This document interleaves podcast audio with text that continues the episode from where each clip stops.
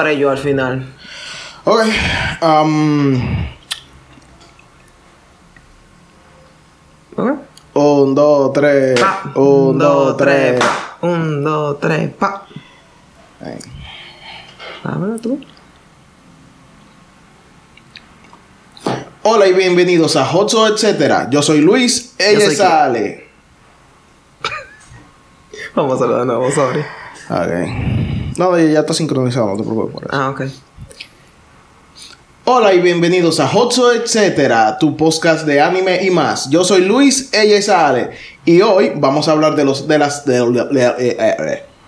Los términos utilizados en la industria del anime. ¿Lo hacemos otra vez? Ok. Hola y bienvenidos a Hotso Etcétera, su podcast. eh. Hola y bienvenidos. Sí, voy a pile blooper. Hola y bienvenidos a Hotso Etcétera, su podcast. ble- Lo haré yo, mejor. No, no, no, es que tengo que hacerlo yo. Ok. Joso. Joso. Ok. Hola, bienvenido. Cada vez con menos. Hola y bienvenidos a Joso Etcétera, tu podcast de podcast. Otra vez. Hola y bienvenidos a Joso Etcétera, tu podcast de anime y mucho más. Yo soy Luis, ella es Ale y nosotros hoy vamos a estar hablando de los términos del anime. Para esto, para esos nuevos que están entrando al mundo o que quieren saber de anime y no saben de alguna cosa de lo que nosotros hablamos y para que todo el mundo esté como en el mismo nivel. En de hoy vamos a hablar acerca de, como dice Luis, acerca de los términos utilizados en la industria del anime y digamos que en la industria del entretenimiento en Japón en cuanto a lo que es a la cultura popular. Entonces, nada, vamos a empezar, supongo.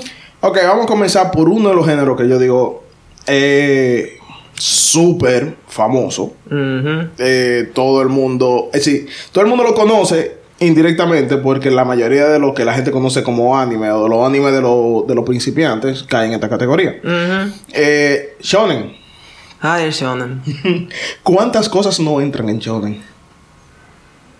Son una interesante cantidad.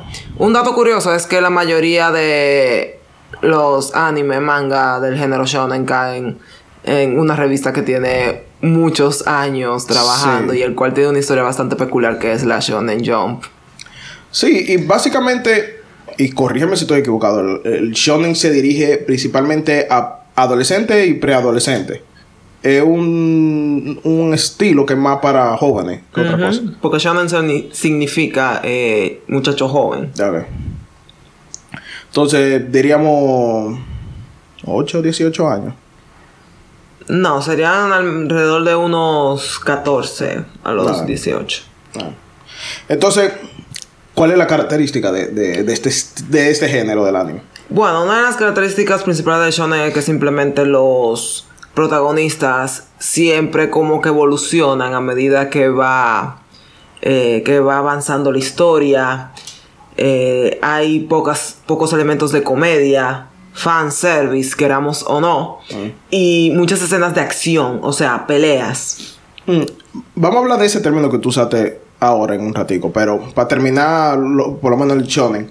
eh, su- generalmente, yo creo que el- el- uno de los mejores ejemplos que hay es Dragon Ball. Yes. Porque literalmente evolución tras evolución tras evolución tras evolución.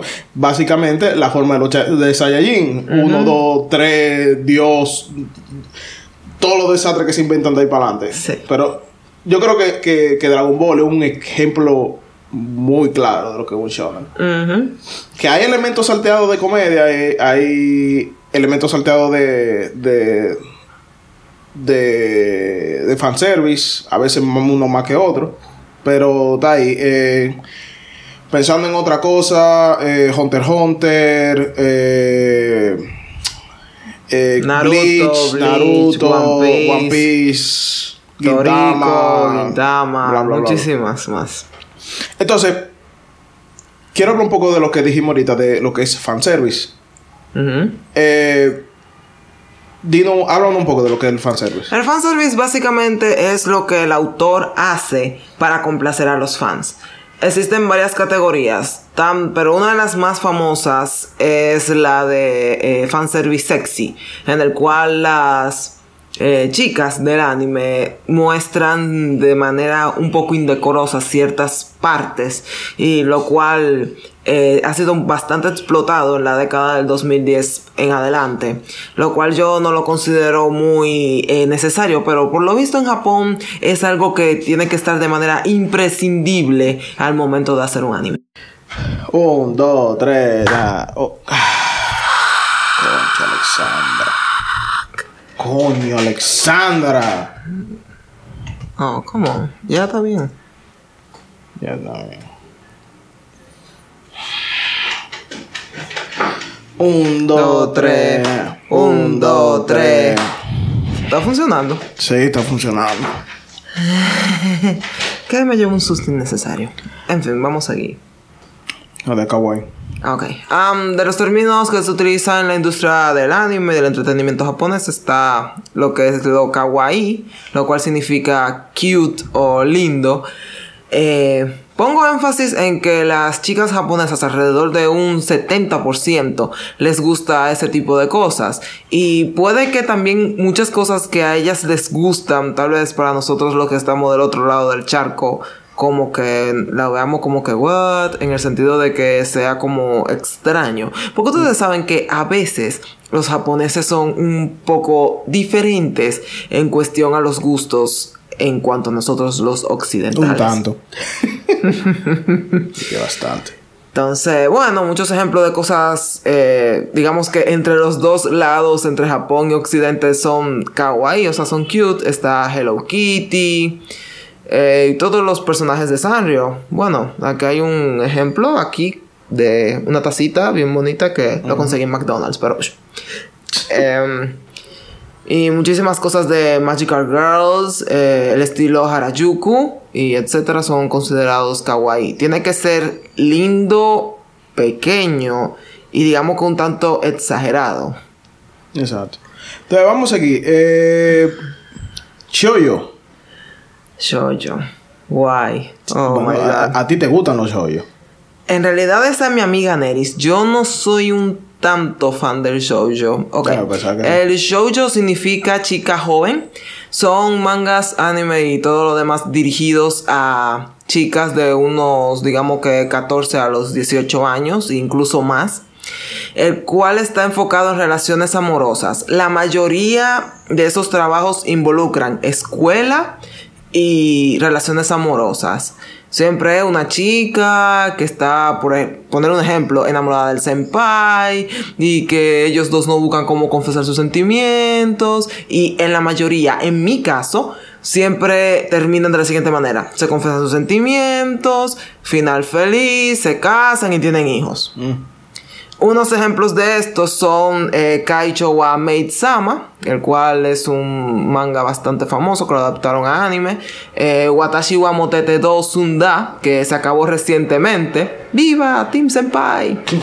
Eh, hay muchos más ejemplos. Está Kimi Doke, eh, Hanayori Dango, el cual es uno de los eh, mangas más famosos de todos los tiempos de este género. Y un dato curioso es que la mayoría de estos manga anime eh, han sido adaptados al live action en, forma- en formato de dorama japonés. Y en Corea y en demás países. Ok. Um, Uy, uy. me tranqué. Eh, lo puedo. Um,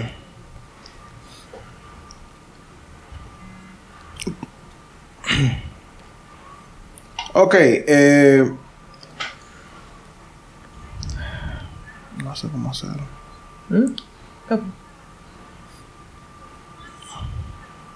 Ok, entonces, ¿qué tal de los términos opening y ending? Que son, que van muy relacionados uno con otro. Bueno, digamos que el que ve anime, obvio, tiene que saber lo que es un opening y un ending. Es como que es un tanto lógico, pero igual lo vamos a definir.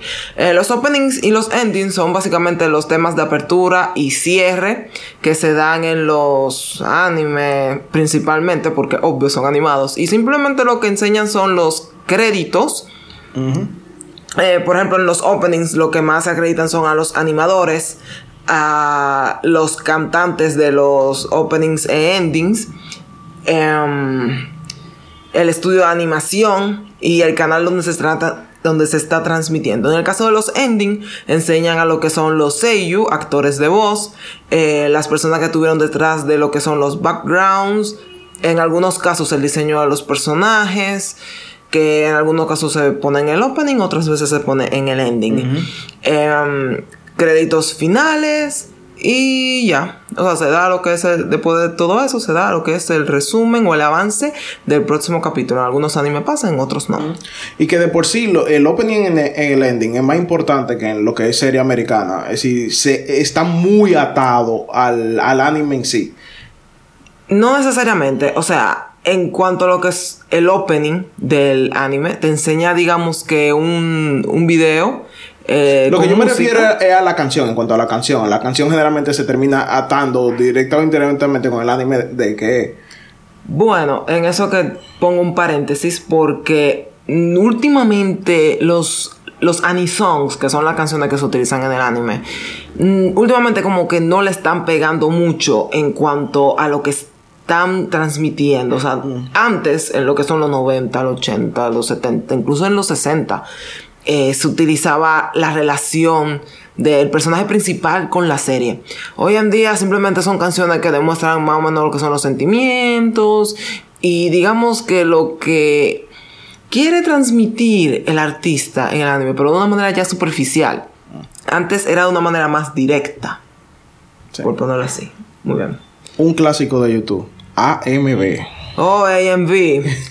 eh, básicamente significa Anime Music Video el cual son canciones, eh, puede ser cual sea, pueden ser japonesas, pueden ser americanas. Bueno, hubo un tiempo en los principios de YouTube que existen los famosos AMV de Naruto con canciones de Linkin Park. Oh, sí, eso era un clásico. Eso era un clásico, entonces eh, muchos fans, digamos que por su gusto, a su anime favorito hacen AMV, que, que cogen escenas específicas del anime, de un episodio, y lo ligan con con la música, o sea, como que la música se transfiera al video y en verdad hay muchísimos buenos, pero ¿qué pasa? Debido a las razones de copyright, muchísimos eh, usuarios han caído por eso mismo, porque no, eso se supone que no debería hacerse, pero igual hay algunos, digamos que soldados que siguen haciendo. Hay un amigo que tú y yo conocemos que antes él hacía, pero parece que se ha dado la tarea de ya no hacer más.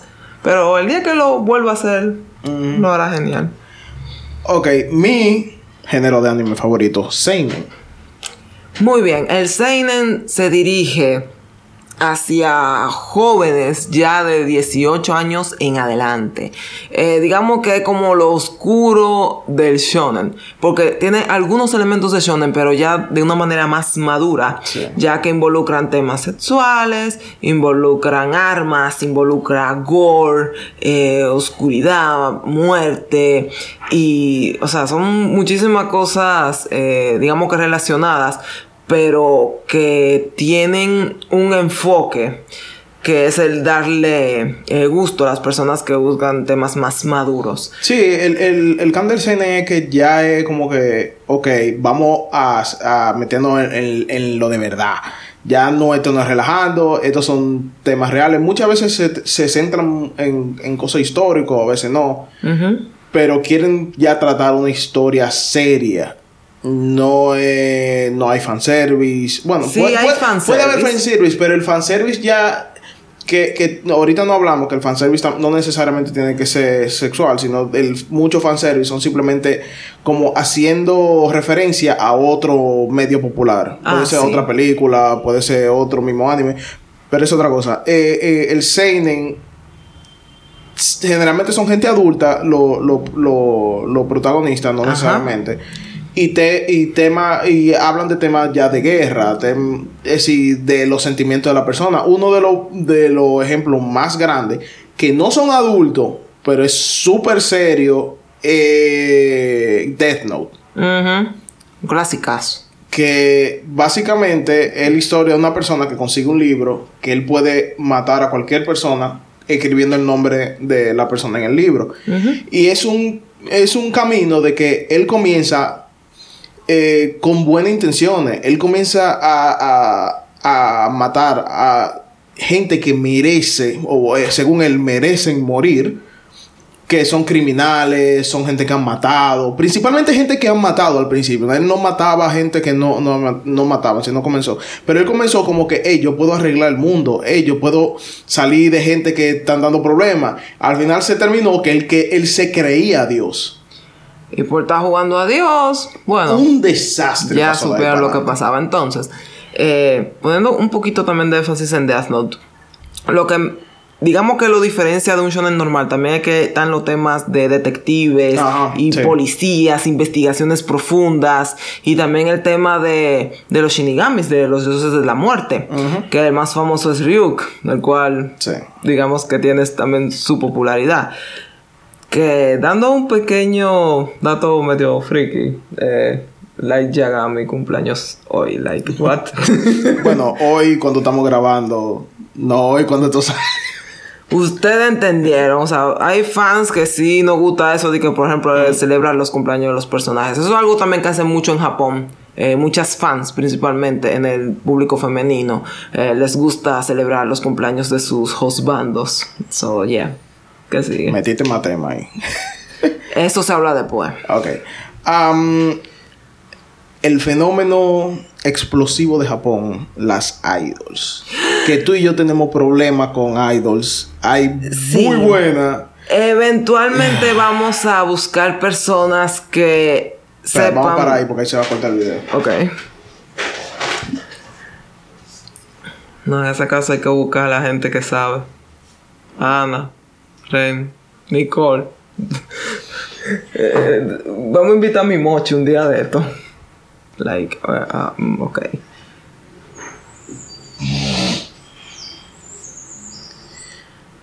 Netflix me está enviando una notificación de una serie nueva. Y este viernes sale la season 5 de Voltron. Y yo estoy atrasada. Vamos a esto. Un, dos, tres. Ah, un, dos, tres. Entonces, el fenómeno explosivo de Japón, las idols.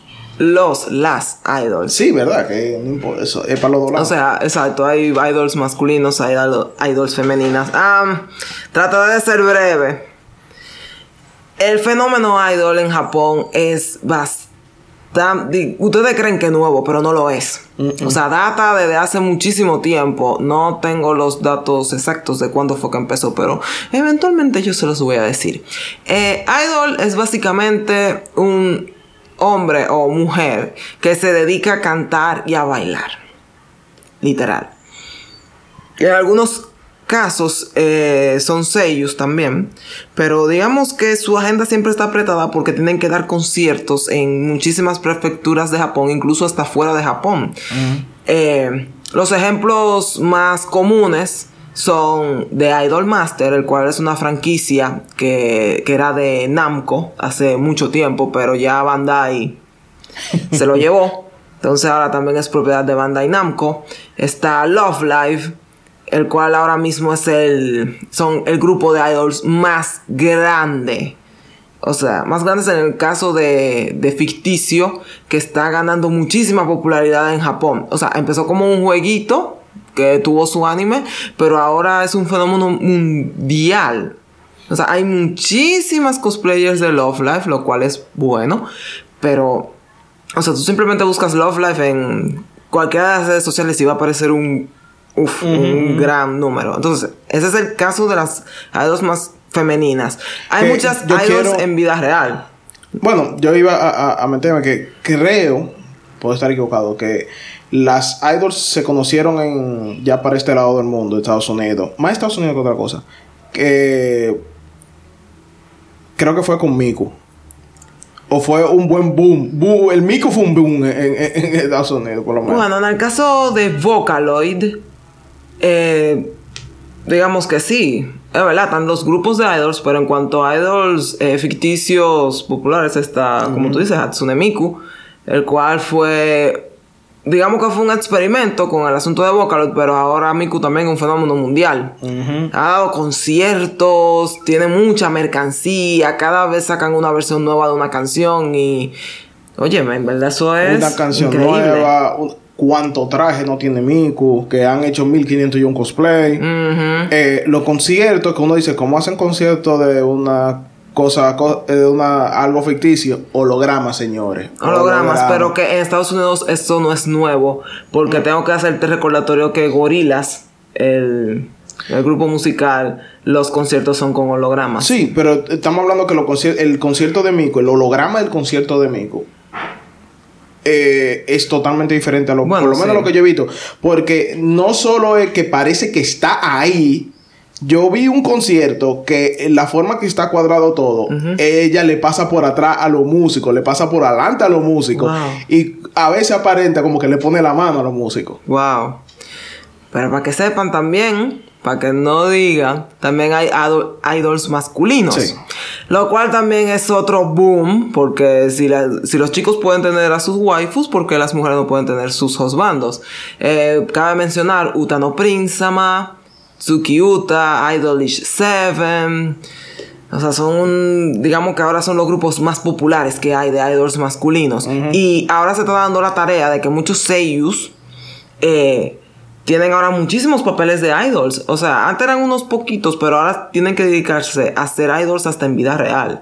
Sí. Lo cual yo hallo que le pone, digamos que un poco más de presión en cuanto a lo que el trabajo, porque es actuación, voz y baile. O sea, son, oye, una agenda muy apretada. Sí, yéndonos por un tema por ahí mismo, eh, lo que es sello. Porque mucha gente ahora mismo son tanto sello como idol. Que antes eran separados, pero ahora. Es todo junto. Todo junto. Bueno, Seiyu es básicamente la persona que le da voz a un personaje. Significa actor de- o actriz de voz en Japón. Y simplemente son eso. Antes los Seiyu no hacían tantas cosas. Simplemente era darle voz a un personaje y un programa de radio.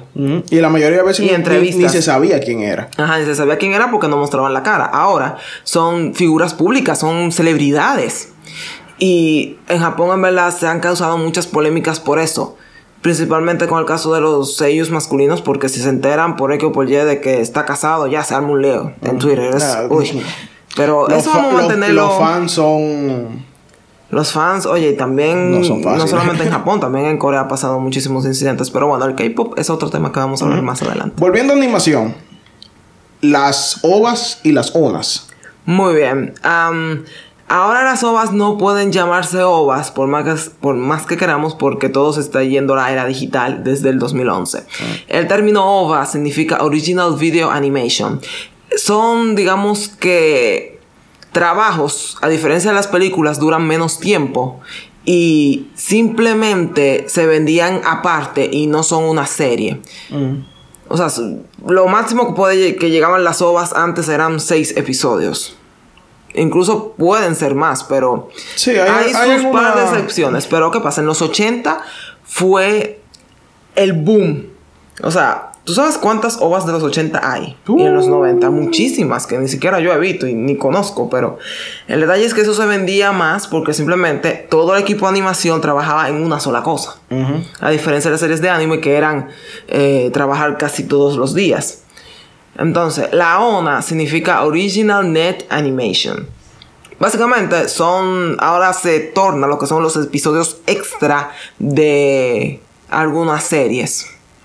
Que lo lanzan a través de streaming, ya no en televisión, porque si era, por ejemplo, en televisión, ahí se valía como OVA, pero ya hoy en día ya no, no se hacen tantas como, como antes. Bueno, yo diría que las onas, como son innatamente como transmisión por, por internet, podemos decir que los animes que están saliendo en Netflix, por ejemplo, son deberían clasificarse como ona. No, porque son series. O sea, A ver. lamentando el caso de la zona, son siempre un episodio o son cortos. Ah, ok, ok, ok. Entonces, no, lamentando el caso, no clasifica. Ok. Am, es un término que quiero también eh, incluir en el glosario. Es el tokusatsu. Tokusatsu significa efectos especiales, pero básicamente son live actions de personas con trajes que digamos que se- son como héroes de la justicia. Eso empezó a en los 1960. Eh, entonces, digamos que se hacían muchos efectos, muchos efectos de cámara, eh, muchos actores y muchas cosas. Eso se, se ha implementado incluso hoy en día, pero que solamente nada más hay dos variantes. Pero antes eran muchísimas series de tokusatsu que habían en ese tiempo, en los 60, 70. Pero ahora solamente se dividen en dos, que son Kamen Rider y Super Sentai. Super Sentai es el nombre que se le da a Power Rangers de este lado del mundo, pero que en Japón aún sigue eh, activo. Es verdad. Saban ha hecho sus cosas, pero ya en Japón le lleva 10 años de lo que es la Sí, producción. Entonces, eh, eh, lo grande es que las dos vertientes vivas, hay una tercera, hay un tercer toku- tokusatsu, pero los hay dos principales que son eso mismo, Kamen Rider y, y, Super y- Sentai. y Super Sentai, pero los dos lo creó la misma persona. Mm, Bueno, si es por el caso de Shoutaro Ishinomori, él no solamente creó esas dos vertientes. sí, él, hizo casi no. todas son trabajos de él, casi todas. Sí, eh, Ishinomori ti- es un caso especial dentro del mundo japonés en general. Porque él ha creado tantas obras. Eh, eh, eh, sí, es exagerada. Es exagerado. porque es decir, él verdad. merece su capítulo. Sí. No, o sea, en mangakas eh, famosos, o sea, eh, personas importantes en lo que es la producción e historia del anime, eso vamos a hablarlo ya en otra ocasión. Pero obvio tiene su puesto ahí. Sí, pero para que la gente esté claro, eh, lo que es Super Sentai, Power Rangers, la mayoría, bueno, sí, la mayoría de los Power Rangers, de los, de los Super Sentai que existen, nosotros no lo conocimos. Nosotros conocimos como la doceava generación. 19. Si mal no 19 me- generaciones para que nosotros viéramos una. Y de ahí para adelante la hemos visto todita. Son todas. Sí. Pero sí, existe mucho. Y de por sí nos llegó súper tarde. Creo que fue 20 años después, si mal no me equivoco. Y si Pero ustedes bueno. pensaban que se veía mal, y, eh, eh, ya ustedes ven por qué era. Bueno, ya también el Toku tiene su, su puesto ahí, que lo vamos a hablar Sí. en detalle con personas que saben de, más Toku. del tema. Algo parecido que el toku entra en el mismo género, dependiendo cuál toku sea. Mecha. Oh, sí. ¿De Nosotros qué? sabemos mucho de esto, pero vamos a tratar de ser lo más breve posible, se los Sí. juro. Mecha es.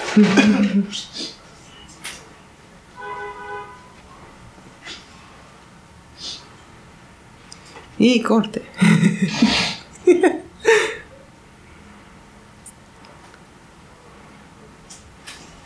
ok, seguimos. Me estoy alejando el micrófono lo más que puedo. Un, dos, tres. Un, dos, tres. Entonces, cruzando del tokusatsu a algo que es muy similar, dependiendo de cuál tokusatsu entre en este género o no, mecha. Bueno. Trataremos de hacer lo más breve posible, se los juro. Sí, porque ese, este es el tema como que nosotros podemos decir que nosotros sabemos de mecha. Sí. Bueno, Mecha es. O sea, básicamente es robot. Robot. Androide. Todo lo que tenga mecánica, ciencia ficción. Y digamos que el espacio sideral cabe dentro del mecha. Es decir, sci-fi, hasta steampunk puede entrar ahí. Steampunk depende. Sí, depende, pero robots steampunk siguen siendo robots, los mecha. Simplemente son personas y máquinas. Sí, exacto. Eso es lo que tratamos, tú sabes, de, de- de ponerlo lo más breve posible. Hay muchísimos ejemplos, pero están divididos, como dijimos en la introducción. O sea, hay real, hay super, hay eh, bioorgánico, pero... Space opera. eh, space opera. ahí, son- Muchísimo. O sea, Mecha data desde 1965, 68, por eso lado. Siendo Sí. Astro Boy el primer androide y Tetsujin 28 el primer mecha. Ajá. Muchas personas dicen di que no, que Massinger no, que Gundam no, señor. Esos son los dos pioneros.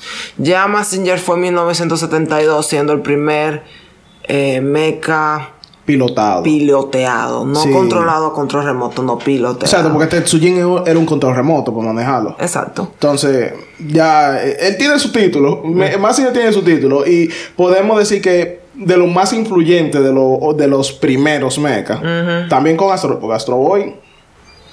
eh, Pero bueno, de ejemplo, uff, pudiéramos darle el día entero, pero está. Gundam, está Macros, está las Yusha Series, está Reciente- Robot Romance Trilogy, Recientemente tenemos a Darlene de Franks, ujú, cosas así. foto de perfil. pero bueno, sigamos. Am, a ver que yo tengo aquí mis notas. Chibi.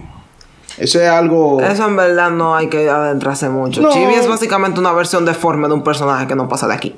Exacto. Eh, para- eh, es algo como que está presente, pero a veces como que, que no es tan... No se sabe. Pero yo diría que los Nendroids son chibi. Los Funko Pop son chibi. Esto es un chibi. Exacto. Son cosas así como chiquitos. Se pueden, pueden meterse en kawaii también. Sí, caben dentro de lo kawaii porque le ponen ojos enormes y como poses así como muy... Sí, exacto. Muy moe, entonces ya. Entonces, posiblemente tu género favorito, tu segundo género favorito, Magical Girl. Mahou Shoujo. Exacto. Eh, mucha gente dice que Magical Girl y Shoujo van de la mano. Bueno, honestamente sí y no, porque van separados por la sencilla razón de que Mahou Shoujo va con sus magias, su cosa aparte. Entonces, eh, es básicamente el género en el que las chicas, que normalmente son niñas, que mm, son niñas. Sencillamente, que por alguna razón del destino están destinadas a salvar la humanidad mediante poderes mágicos. ¿Y qué pasa? Hay tres tropes, hay digamos que las tres reglas básicas, que es la tiene que haber un animalito mágico, Ajá. algunos hablan, otros no. Tiene que haber una secuencia de transformación. Ajá. Y debe tener un traje un tanto eh, bonito, o sea, lindo. Kawaii. Kawaii. y bueno, de eso, uff, yo pudiera hablar horas. No, sí. Hay, y- hay algunos hay romance, en otros no. Y algunos son más, digamos que, enfocados en ser muy bonito. Otros entran a golpes y así sucesivamente. hay sus darks. Hay sus Hay darks. sus ro super rosados. Hay super rosado, super Hay un- uf, una gran variedad. Dentro de la más emblemática está eh, Sailor Moon, el cual es una de mis favoritas. Está Pretty Cure, que digamos que la sucesora oficial de Sailor Moon según Toei. Mm. Sí, sí, sí, nos llevamos esto hoy. Si nos llevamos Toei. Está Madoka Mágica, está Oyamayo Doremi, está Sakura Card Captors Day. ¿Creyeron que me iba a olvidar? No. Y así sucesivamente. Son Sí. muchas series, créanme. Y honestamente, eh, él tiene mucho en, en similar a, a los tokusatsu. Son como dos cosas que, como que le- la idea parecida, pero uno es más para varones, uno más para hembra. Bueno, en eso solamente aplica si son más de una. Ah, exacto. Como es por ejemplo el caso de de Sailor Moon, que sí la misma creadora Naoko Takeuchi confesó que ella se inspiró fue en los Super Sentai para hacer eh, Sailor Moon, porque son casi las mismas características, excepto sin el robot gigante, claro Eh, está. Sí, pero si no lo comparamos más como a, a, a Kamen Rider, por ejemplo. Kamen Rider es uno, pero él tiene la secuencia de transformación. Es decir, todo lo que Tokusatsu tiene una secuencia de transformación. Well, it's true. Henshin. Exacto. Am, no tienen animalitos, pero generalmente tienen como alguien que le da los poderes. O un centro de comando. Un, un centro de comando. Y ellos usan los poderes por la justicia. La, la, Justice. Exacto. Y, y se parece mucho. Es como, yo, yo siempre lo veo así. Más, yo siempre he dicho, lo de, los de equipo son como, es decir, lo, lo- los Super Sentai son más como Sailor Moon, como Pretty Cure, que son como equipo. Y Kamen Rider es, es más como las que son solas, que no hay muchas últimamente, realmente. Casi siempre es un equipo ahora mismo. Si nos vamos a las Michael Girl del principio. Sí, toditas eran solas. Toditas eran solas. Pero nada, señores, este es el primer episodio de Holso, etcétera. El Oficialmente, oficial, oficial. porque el otro era como una introducción. Eh, y como un anuncio especial, ya estamos en iTunes. Yay. Así que, por favor, pasen por ahí, denos un review de 5 estrellas y dejen un comentario. Eh, si están en YouTube, dejen un comentario, dejen un like y compártanlo con sus amigos. Así que, nada, yo soy Luis, ella es Ale, nos vemos en la próxima. Bye.